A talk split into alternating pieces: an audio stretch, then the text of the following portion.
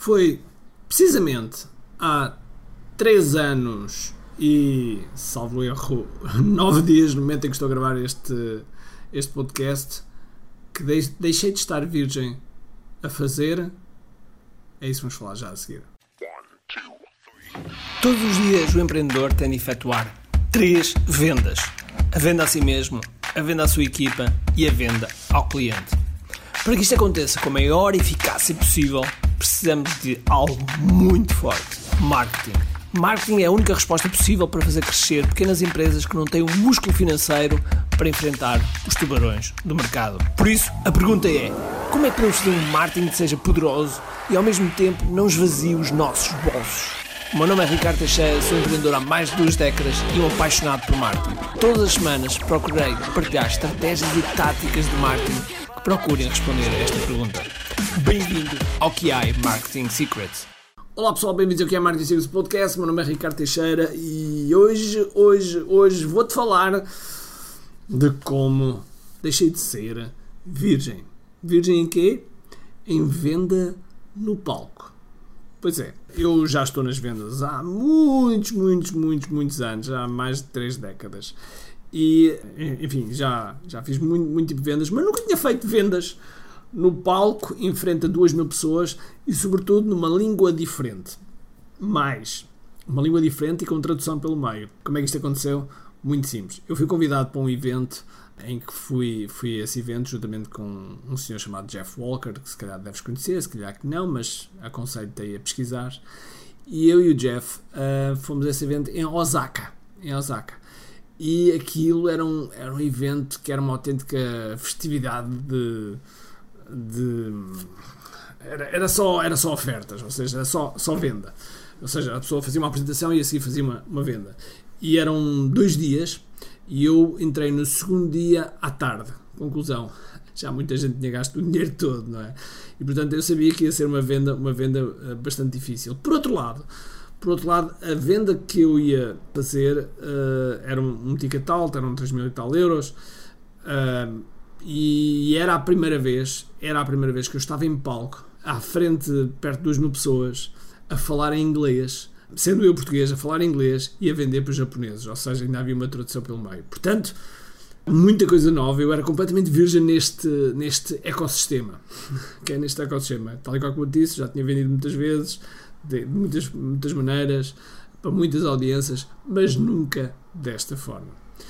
E aprendi muita coisa, aprendi muita coisa. Olha, desde já aprendi que as pessoas são todas iguais em todo o mundo. Ou seja, existe um conjunto de, de gatilhos mentais que são, que são iguais. Que são iguais. Poderá haver diferenças ao nível da, da cultura, poderá haver diferenças ao nível de, de, um ou outro comportamento, de um ou outro ritual, mas sendo alguma que as pessoas são todas iguais. Okay? As pessoas, na sua gênese, nas suas genes, são humanos. E portanto os humanos são, são iguais de todo lado. No palco eu tinha um determinado tempo. E eu um, dei o conteúdo que tinha a dar e depois quando chegou a oferta, quando chegou a oferta, eu acelerei, acelerei um pouco a oferta porque eu vi que eu estava a ficar sem tempo e acelerei bastante o tempo. E felizmente que eu tinha o Jeff na plateia que viu, viu a minha apresentação e a seguir deu-me feedback. E, deu, e disse-me uma coisa, porque mesmo, mesmo para sempre, e que é que fiques, que escrevas aí no teu caderninho e que, e que guardes isto, que é quando estás a fazer uma oferta, quando estás a fazer a oferta, não interessa o tempo.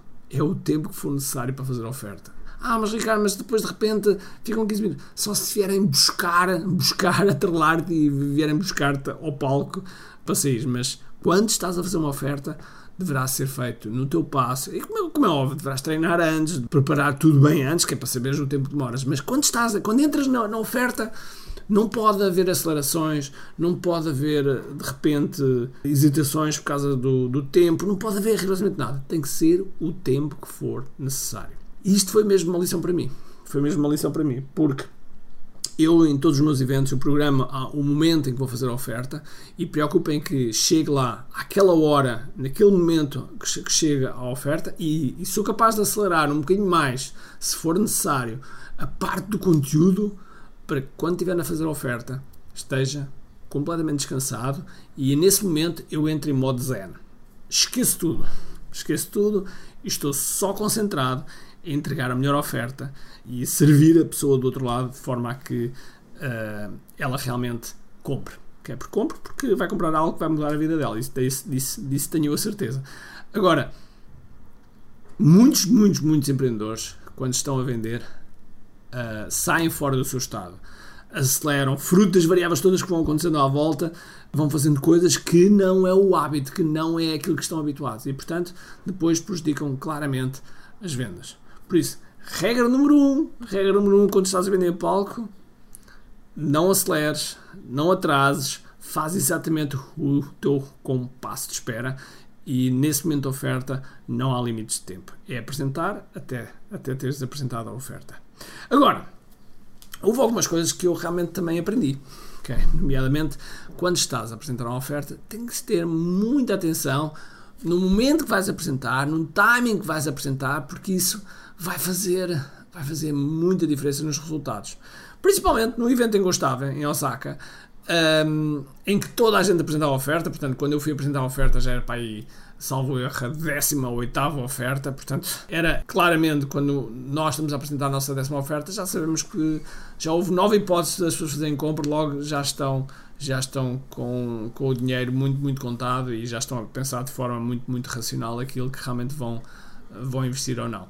Logo, a posição com que tu te assumes é crítica. É crítica. Este momento em que eu tive, em, que eu tive em Osaka um, serviu mesmo serviu mesmo para tudo, tal e qual como eu disse, já quando faço os, os nossos eventos, tipo masterclass ou outros webinars que eu faço, eu tenho sempre o cuidado realmente de não mudar de não mudar a minha fisiologia, de estar concentrado naquilo que estou a apresentar, de estar, sobretudo, a sentir o, as pessoas do outro lado. Okay? Por isso é que eu gosto muito de fazer as ofertas ou vivo ou via Zoom, porque eu vejo as pessoas, vejo as pessoas à minha frente e vejo o que está a acontecer.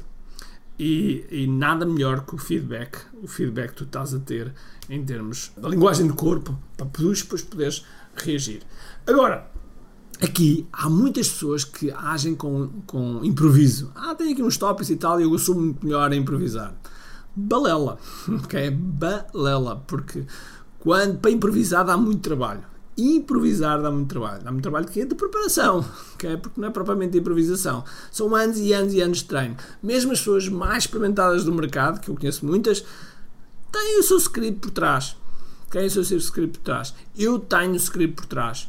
Okay? Eu tenho o meu PowerPoint com as minhas notas e nas notas estão frases que eu quero dizer, que eu não quero falhar, que eu sei que naquele momento são importantes. E se formos a Uh, se formos só na improvisação, porque sou mais natural, porque sou mais genuíno, tu vais esquecer de alguma coisa e normalmente essas algumas coisas são importantes que afetam a conversão.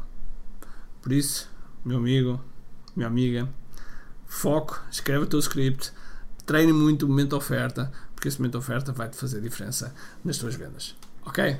Agora, agora, se tu gostaste deste, deste conteúdo, faz-me o seguinte fazem um review, fazem um, um, comentário, um comentário aqui no, ou no iTunes ou no, onde estiveres a ouvir isto e dá uma pontuação aqui ao podcast, que é uma forma de chegarmos a mais, mais pessoas. E depois tirem um print e coloquem nas tuas redes sociais, marca-me mim, SamuraRT, uh, eh, dizendo qual foi o teu insight, que eu adoro, adoro, adoro ver esses, esses insights, ok? Então vá, agora sim, um grande abraço, cheio de força e energia e acima de tudo, comente aqui. Tchau!